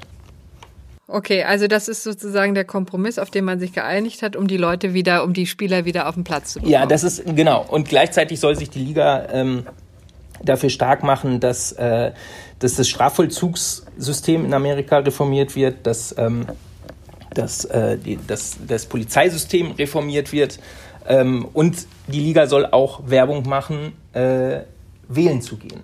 Also zur ja. Wahl aufzurufen, um irre, im ne? November ne? dann die Stimme abzugeben. Ja. Wie politisch das inzwischen geworden ist. Ich meine, es geht um Sport, ne? Es geht um Basketball, es geht um Baseball, es geht um, um Bälle, die durch die Gegend fliegen und das wird jetzt eine hochpolitische Veranstaltung, ne? Also ja, das, das, ist das schon die Dynamik ist schon. Ja, das ist schon so. Aber ich meine, auf der anderen Seite gerade beim Basketball ist es natürlich äh, ist es natürlich so, dass da die Spieler ähm, zum Teil jedenfalls auch Opfer von, äh, von Polizeigewalt ja. in den letzten Jahren geworden sind. Also ähm, um einfach um, Ah, die wissen, wovon sie reden. Sie wissen, wovon ja. sie reden. also ich kann jetzt, ja, ich kann, ich habe mal, ich habe drei Fälle sozusagen kurz und knapp ähm, äh, aus den vergangenen Jahren ähm, mal mal äh, rausgesucht. Also der jüngste war betraf lustiger, unlustigerweise eigentlich auch ein Spieler der Milwaukee Bucks, Sterling Brown, hm. fuhr mit seinem Auto spät abends, wie das halt in Amerika so üblich ist, zum, weiß ich nicht, Drugstore oder äh, 7-Eleven, ich weiß es nicht genau, also jedenfalls irgendwo, ähm, um sich schnell was zu holen, parkte auf dem Behindertenparkplatz, durfte er natürlich nicht, Ordnungswidrigkeit, klar. Was passiert? acht Polizisten kommen, ringen ihn nieder, äh, machen ihn mit Taser bewegungsunfähig. Ähm, so dass krass. ja ist schon krass so dass er ja. dass er also er war jetzt dann nicht nicht äh, nicht schwer verletzt hatte blaue blaue Flecken Schürfwunden ähm, und einer dieser Polizisten ähm, hat das Ganze dann am nächsten Tag auch noch auf Social Media ähm, in der Art und Weise äh, in Anführungsstrichen beworben, dass er geschrieben hat, es wär, wäre ja äh, wäre ja lustig oder schön gewesen, mal den Herrn Brown bei der Arbeit zu treffen. Ach Gott. Der, der ja, das ist echt auch zynisch. Ja, ist ziemlich zynisch. Ähm, das, die, die rechtliche Auseinandersetzung in der Frage ist noch, äh, noch nicht beendet, weil ihm eine Entschädigung von 400.000 Dollar äh, angeboten wurde, die er aber ausgeschlagen hat. Also das, äh, ah.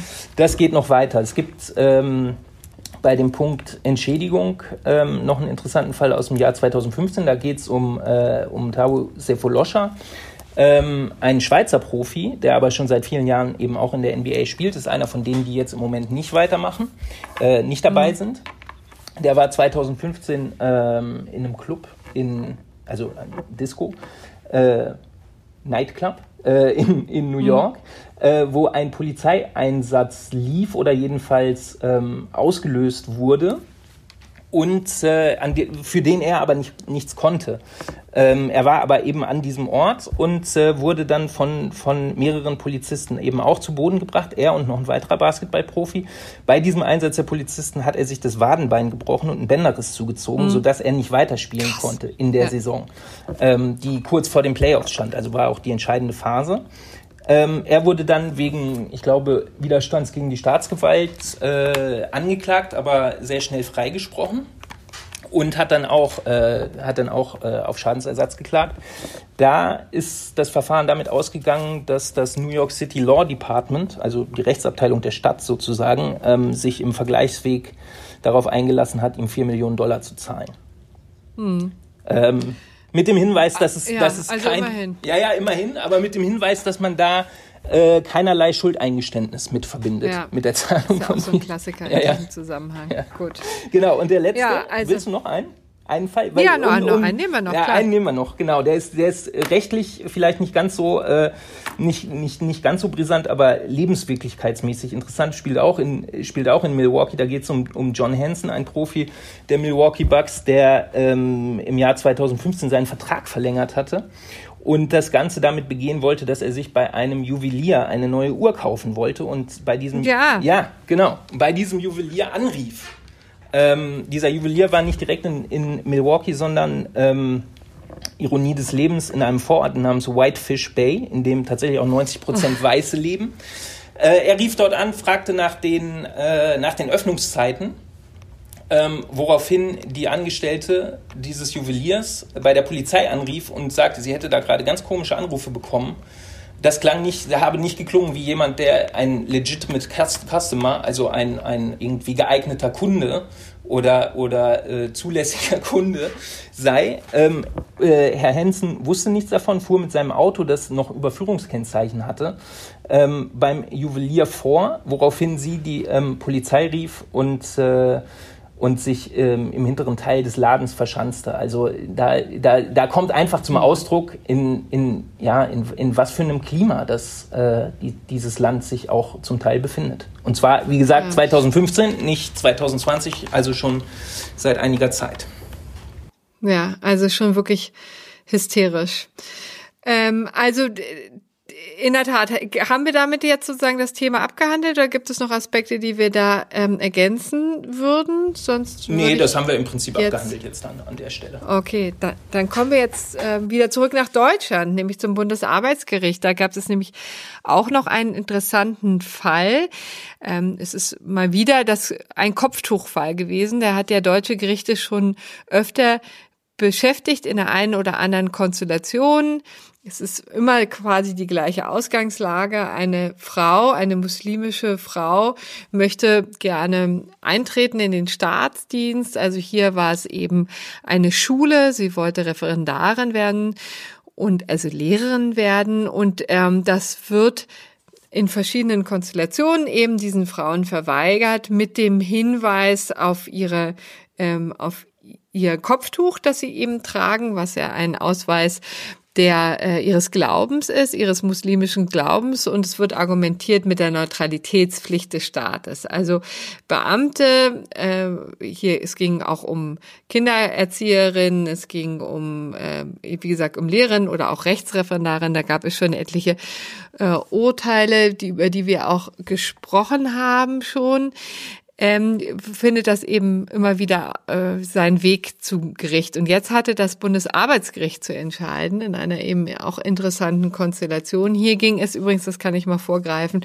um Schadensersatz. Also diese Frau, es war übrigens eine Diplom-Informatikerin, die eben sich beworben hat und dann schon während des oder kurz nach dem Bewerbungsgespräch von einem Mitarbeiter ähm, des äh, der Behörde auf das Neutralitätsgesetz angesprochen wurde.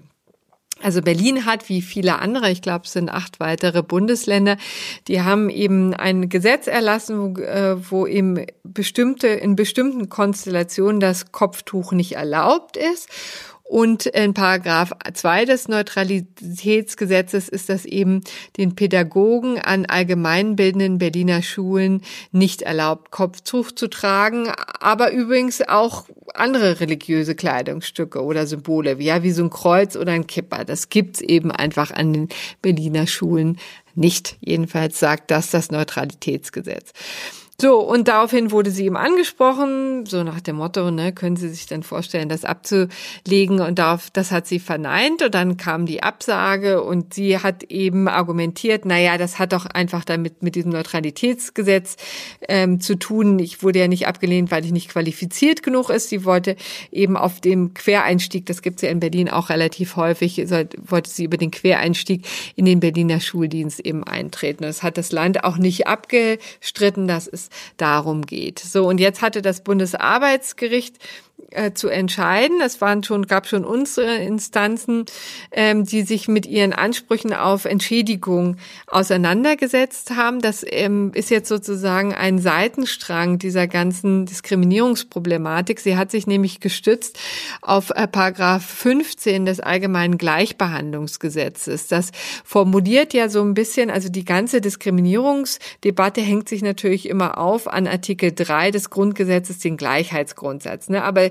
das, ähm, das allgemeine Gleichheitsgesetz ist sozusagen das Gesetz, was dann die Ansprüche konkretisiert, ne? also nochmal deutlich macht, was ist eigentlich eine, Konkretisi äh, eine, eine Diskriminierung, was wird, unter welchen Umständen ist sie vielleicht auch möglich, ja, also es ist ja nicht immer, ist eine Benachteiligung auch eine Diskriminierung, sie ist nur dann sozusagen nicht erlaubt, wenn sie nicht gerechtfertigt werden kann. Das ist ja so ein bisschen der Grundsatz dieser ganzen Diskriminierungsproblematik. Und äh, vor den unteren Instanzen wurde ihr schon Entschädigung in Höhe von 5000 159 Euro zugesprochen und nun hatte das Bundesarbeitsgericht zu entscheiden, ob das so in Ordnung ist. Und sie haben der Frau Recht gegeben, haben auch hier ganz klar gesagt, dass ähm, Neutralitätsgesetz von Berlin ist verfassungswidrig. Warum kann das übrigens das Bundesarbeitsgericht sagen? Naja, weil es schon frühere Entscheidungen gegeben hat äh, in ähnlichen Konstellationen vom Bundesverfassungsgericht. Normalerweise kann eben nur das Bundesverfassungsgericht einfach ein Gesetz für ähm, verfassungswidrig erklären. Hier gab es schon eine Entscheidung aus dem Jahr 2015, wo das Bundesverfassungsgericht in einem Fall von NRW gesagt hat, also so wie ihr es gemacht habt, geht es nicht. Und ähm, darauf hat sich eben das äh, Bundesarbeitsgericht ähm, natürlich auch stützen können. Und hier ging es ja dann auch um die Problematik, also gibt es Schadensersatz oder Entschädigungen oder nicht. Und deswegen konnten sie, mussten ihr das nicht vorlegen, sondern haben das eben selber entschieden und haben dieser Frau Recht gegeben. Das heißt, es muss jetzt ähm, Geld fließen. Okay. Was heißt so das für die Zukunft des Neutralitätsgesetzes? Ja, also im Grunde genommen, ehrlich gesagt, kann auf dieser Basis ähm, keine, ähm, keine ablehnende Entscheidungen mehr getroffen werden. Denn also was ja im Grunde genommen, also vielleicht um nochmal das größere Fass auszumachen, aufzumachen, was jetzt ähm, die Rechtsprechung auch der letzten Jahr, Jahrzehnte, muss man inzwischen sagen, angeht. 2003 gab es schon mal ein großes Grundsatzurteil des Bundesverfassungsgerichts. Also die Kopftücher haben auch jetzt die Behörden und ähm, ja, wie gesagt, schon lange beschäftigt. 2003 das Grundsatzurteil des Bundesverfassungsgerichts, das gesagt hat, also ähm, grundsätzlich dürfen Kopftücher sozusagen oder verboten werden im Sinne von, also Lehrerinnen da verboten werden, ein Kopftuch zu tragen, äh, an einer Schule mit der Konsequenz, dass sie dann äh, ganze ähm, Gruppen, also eben muslimische Frauen zum Beispiel, die darauf bestehen, dieses Kopftuch zu tragen, nicht an der Schule unterrichten können. Der, das Problem 2003 war eben einfach, dass ähm, es aber in vielen Ländern eben keine gesetzliche Bestimmung gab, auf die man sich gestützt mhm. hat. Und das geht, geht natürlich nicht, hat Bundesverfassungsgericht gesagt. Also grundsätzlich geht das, aber es müssen eben gesetzliche Bestimmungen her. Deswegen hat dann äh, ähm, die Bundesländer angefangen, solche gesetzlichen Bestimmungen zu schaffen. Berlin zum Beispiel ist Neutralitätsgesetz, aber wie gesagt, ich glaube, sieben andere Länder eben auch. Und interessanterweise zerknallen die jetzt aber der Reihe nach, ja. Also und zwar, weil was dann auch nicht geht, ist das so abstrakt zu machen. Also nur zu sagen, also das stört dem äh, Schulfrieden, obwohl es tatsächlich gar keinen konkreten Fall mhm, gibt, mhm. auf den man sich stützen konnte, sondern einfach nur die Gefahr, dass das sozusagen äh, zu Auseinandersetzungen in der Schülerschaft mit den Eltern, mit den Lehrern führen kann. Das alleine reicht eben nicht aus. Es muss schon sehr konkret werden. Ja. Das ist jetzt das, was das Bundesverfassungsgericht 2015 gesagt hat und was jetzt auch das Bundesarbeitsgericht nochmal wiederholt hat und gesagt hat, das ist einfach zu abstrakt. Mhm. Das ist so ein bisschen die Dogmatik in Sachen ähm, Kopftuch, wobei man sagen muss, schon 2015, seit 2015 ist deutlich, das kann übrigens auch nicht nur das Kopftuch betreffen, ja, sondern auch religiöse Symbole. Äh, Symbole mhm. allgemein. Nur beim Kopftuch wird es eben ganz besonders deutlich. Ne? Das ist ja nun das religiöse Symbol, was am stärksten nach außen trägt. Die Kipper vielleicht noch.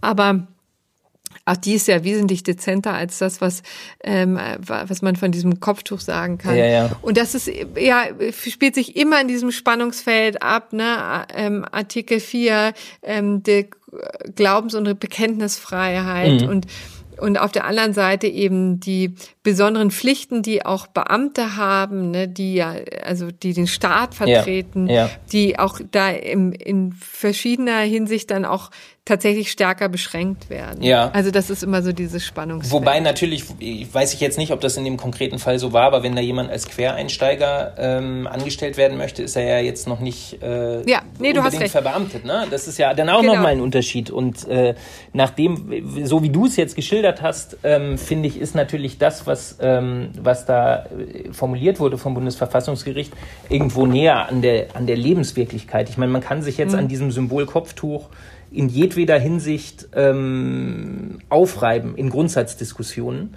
Ähm, tatsächlich ist es ja aber so, dass man, dass man, ähm, wenn man da jetzt als aus, also aus meiner Elternsicht als, als Vater von mhm. Kindern draufschaut, dann, dann geht es mir ja erstmal darum, ähm, ist mein Kind unterrichtsmäßig äh, gut versorgt? Sind diejenigen, die da stehen und mein, mein Kind versorgen, ähm, äh, tatsächlich auch gute Lehrer. Und äh, an, de, an, der Frage ist jetzt erst, würde ich denken, ähm, kommt, kommt die Frage nach einem religiösen Symbol, in welcher Hinsicht auch immer das getragen wird, relativ weit hinten. Jedenfalls in den allermeisten Fällen, würde ich behaupten.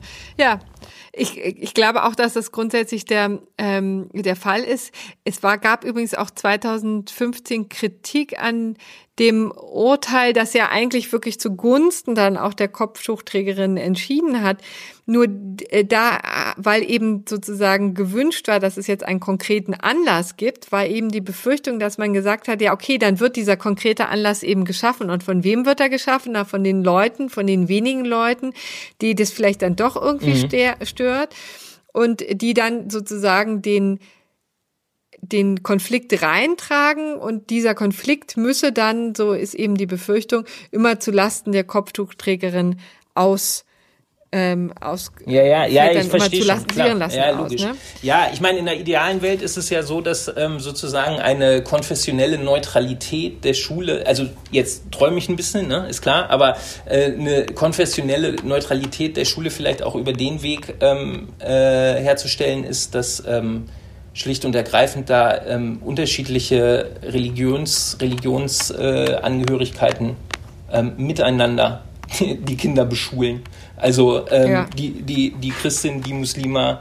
die Jüdin, wie auch immer, äh, männlich. Oder die, die, so. Die Atheistin. Oder auch die Atheistin. Gibt es ja auch noch. Ja, die, die, Mehrheit der Bevölkerung. Die sind ja. der Mehrheit, genau.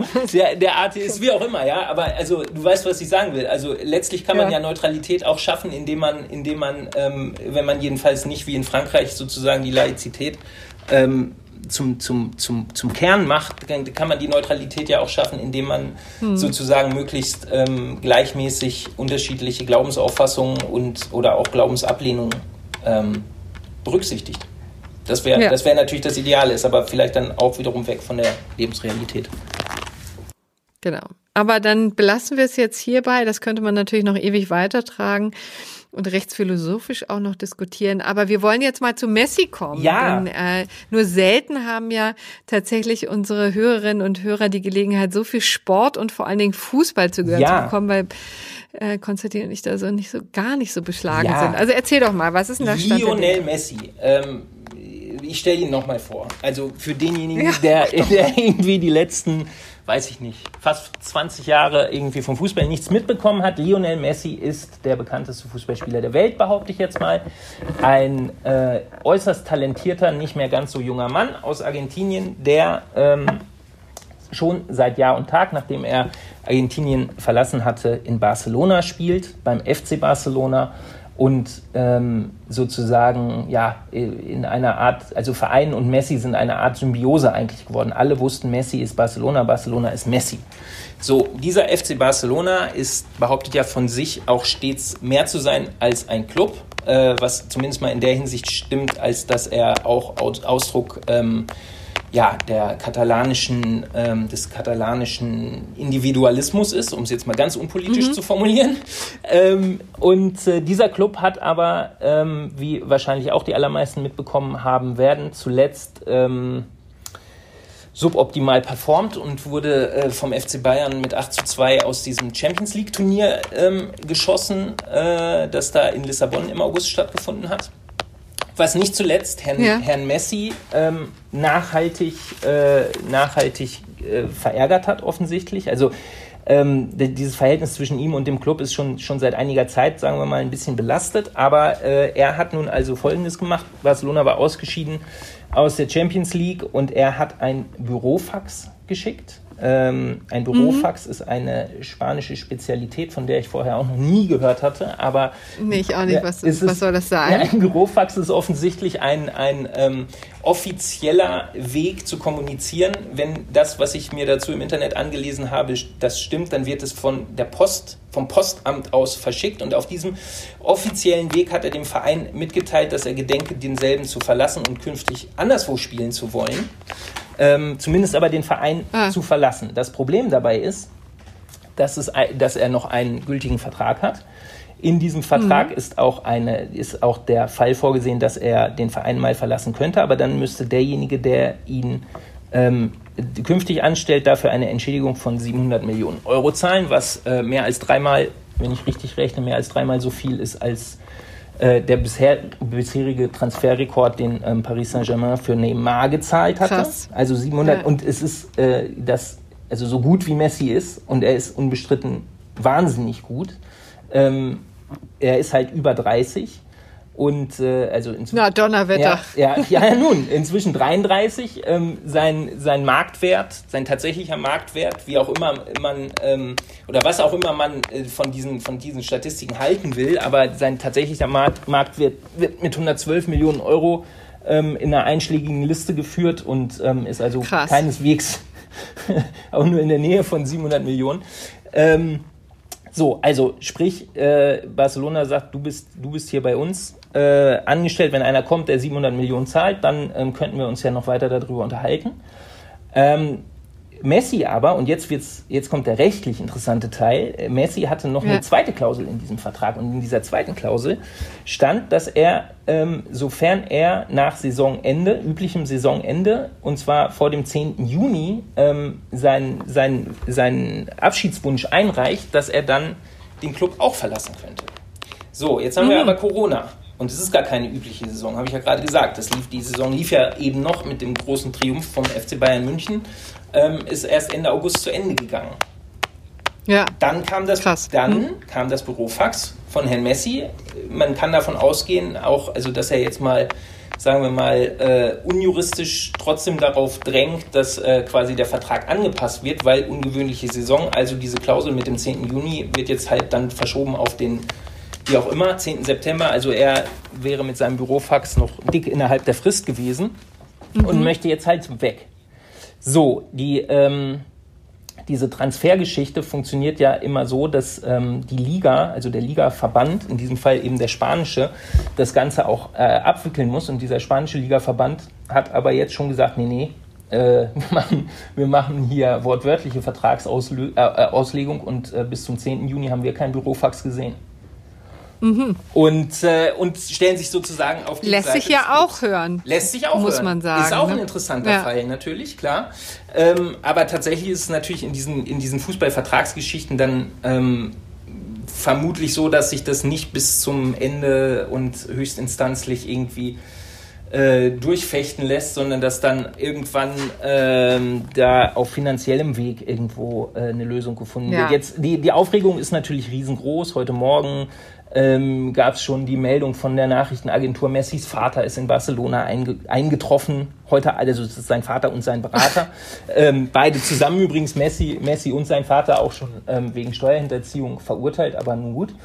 Ähm, ah, gut, dass du dran nochmal erinnerst. Ja. Stimmt, das hatten wir schon wieder fast vergessen. Ja, ja, ja. Also ich meine, das ist halt diese Steuergeschichte. Das ist natürlich ähm, war immer so ein, war also Spanien hat sehr lange diese sehr, sehr berühmten, sehr bekannten ähm, Fußballprofis äh, bekommen. In Anführungszeichen spanische Clubs konnten sie verpflichten, weil ja, äh, die, die, diese Steuerdinge eine ganze Zeit lang als, wie, ja, im Prinzip wie, wie ein Standortvorteil für Fußballprofis vermarktet ah. wurden. Ja? Und dann hat sich das so ein bisschen gedreht. Ähm, dann gab es einige, gab es einige Verurteilungen, eben Messis Einfall. Ähm, Cristiano Ronaldo hat Spanien verlassen. Da hieß es dann auch, das hat damit zu tun, dass, äh, dass sich auch die steuerrechtlichen Dinge so ein bisschen verändert haben. Spielt inzwischen bei Juventus Turin. Also dieser Standortvorteil ist nicht mehr ganz so da. Das ist allerdings auch ein Problem natürlich für die spanische Liga, was erklären könnte, äh, warum die sich dann sofort auf die Seite des Vereins schlagen, weil sie natürlich ihre Vermarktung ähm, über, über große Namen, bekannte Spieler, die größten Stars äh, sehr viel besser betreiben können, als wenn sie jetzt sagen, naja, guck mal, Messi ist weg, jetzt wird's viel spannender bei uns, weil dann äh, Vereine mhm. nicht wie Barcelona oder wegen meiner auch Real Madrid, sondern, äh, sondern der FC Sevilla oder der FC Getafe oder wer auch immer mal spanischer Meister werden könnte. So funktioniert es halt mhm. nicht in der Sportvermarktung, sondern in der Sportvermarktung, also jedenfalls auf diesem Wege funktioniert es so, zu sagen, Ronaldo bei uns, Messi bei uns. Schaut zu. So, und, ja. und, und ist, ja, ist ja auch so, ja. Ähm, aber äh, ja, jetzt kann man, kann man gespannt sein, worauf sich, der, worauf sich der Vater Messi und der Vereinspräsident, der natürlich äußerst unbeliebt ist, weil er, weil er jetzt ähm, irgendwie den, den, nicht nur, aber auch äh, den Abschied von, vermutlichen Abschied von Messi zu verantworten hat, worauf die sich einigen. Ähm, erstmal ähm, laufen da so diese üblichen arbeitsrechtlichen Geschichten im Hintergrund. Messi war nicht beim Corona-Test, Messi war nicht beim ersten Training, Messi war nicht beim zweiten Training. Ah ja, das ist ja auch noch so wahnsinnig unzuverlässig, ja. Naja, er, er will halt einfach jetzt, er, er, er ist derjenige, der sagt, ich spiele nicht mehr für euch. So, ich habe euch, hm. hab euch meine Kündigung geschickt ähm, die, ist, die ist gültig und ich bin nicht mehr da. Der Verein will ihm jetzt eine, will ihm jetzt äh, eine Geldstrafe auferlegen, ein Viertel seines, äh, seines Monatsgehalts. Wenn das stimmt, was äh, L'Equipe in Frankreich schreibt, dann kriegt er brutto 8,3 Millionen Euro. Also eine ganz kleine Geldstrafe ist das dann nicht, wenn es ein Viertel von 8,3 Millionen Euro ist. Aber ähm, ob das dann tatsächlich so kommt und er das zahlen muss, ich habe stark meine Zweifel. Also noch, ich, ich wage da gar keine Prognose. Ich glaube nicht, dass er, doch, ich wage doch eine Prognose. Ich glaube nicht, dass er äh, ja, weiter spielt. Für Barcelona, da müsste jetzt schon echt viel passieren. Ähm, aber was dann passiert, und das äh, wäre ja eigentlich das äh, wahrscheinlich, wofür ich stehen will, also wo er jetzt hingeht und was er dann macht, keine Ahnung, mal gucken. Vielleicht hört er auch ja. ganz auf, kann ja auch sein. Das, das äh, muss man ja auch immer im Blick haben, genau. Ja, also Messi ähm, und das Arbeitsrecht in der Tat ein interessanter Komplex. Aber dann sind wir jetzt beim gerechten Urteil angelangt, beziehungsweise ich möchte noch einen kurzen Nachtrag zu vergangener Woche ähm, bringen, denn da habe ich mich an zwei Stellen verhaspelt. Ähm, das eine Mal ist mir auch tatsächlich aufgefallen, als ich beim ähm, auf dem Weg zum Einkaufen die Holge nochmal angehört habe. Und da habe ich, ähm, kann ich zu meiner Verteidigung sagen, auch nochmal laut aufgeschrien. Ja, weil ich habe nämlich tatsächlich behauptet, die Überschuldung liege dann vor, es ging um die Insolvenzantragspflicht, äh, liege dann vor, wenn äh, das äh, die Verbindlichkeiten das Einkommen übersteigen. Und das ist natürlich so nicht richtig. Es geht natürlich auch darum, dass das Vermögen dann äh, nicht vorhanden ist, um auch Verbindlichkeiten zu befriedigen. Erst dann ist man verschuldet. Also das habe ich ähm, äh, in der Eile, äh, im Eifer des Gefechts falsch gesagt. Und außerdem habe ich, glaube ich, immer von der Insolvenzpflicht gesprochen. Das ist natürlich auch totaler Quatsch. Es ging um die Insolvenzantragspflicht. Also, wie gesagt, wenn man hier eine Stunde oder so plappert, dann kommt auch schon mal das eine oder andere falsch raus. Da bitte ich um Entschuldigung, aber freue mich immer, wenn ich sanft äh, und mit großem Verständnis darauf hingewiesen werde. Äh, also herzlichen Dank dafür. Und dann sind wir jetzt beim gerechten Urteil und äh, bei der Landeshauptstadt München. Und zurück bei Corona. Die, Konnte ja nicht anders sein. Genau, äh, richtig. Wir, äh, wir schlagen den großen Bogen, aber es war wirklich so ein schönes Urteil, dass wir das da nicht an uns halten konnten. Ähm, und es ging um ein Alkoholverbot. Also wir sind ähm, zurück in den 20er Jahren des vergangenen Jahrhunderts. Äh, Prohibition im weitesten Sinne ähm, ist jetzt auch wieder in Zeiten von Corona en vogue. Also die äh, München, Stadt München hat eben ein Alkoholverbot verhängt, eben mit dem Hinweis darauf, dass ja enthemmte, alkoholisierte Massen ja auch da zu neigen, nicht die Anst äh, Abstandsregeln und die Anstandsregeln zu beachten. Also das äh, geht das eine, geht in der Öffentlichkeit, mit dem anderen ne? einher, genau richtig. Und deswegen haben die kurzen Prozess gemacht, haben ähm, zwischen 23 Uhr und 6 Uhr morgens verboten, auf der Straße oder in Parks Alkohol zu trinken. Und zwar im ganzen Stadtgebiet. Und es dauerte natürlich nicht lange, bis das auf großen Protest und auf eine erste Klage stieß.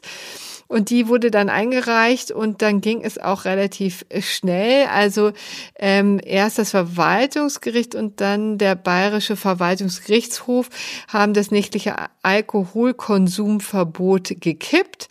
Und zwar einfach, weil das zu pauschal war. Wir haben gesagt, also ich meine, natürlich ist ein bisschen was dran, ja. Also die Leute halten sich eben nicht mehr an die Abstandsgebote, wenn sie mal äh, das eine oder andere Bier drin haben. Äh, da würde ja auch Herr, wird auch der, der äh, Gesundheitsminister Söder wollte ich jetzt gerade sagen, ähm, nicht müde das zu betonen, aber es ist natürlich der Ministerpräsident Markus Söder, der das äh, immer wieder betont, dass das nach dem ersten, zweiten, dritten Bier schwierig wird. Ich glaube, der Gesundheitsminister Jens Spahn, deswegen kam ich drauf, äh, ist auch der gleichen Ansicht. Ich glaube, also ich glaube, niemand würde einig. das bestreiten.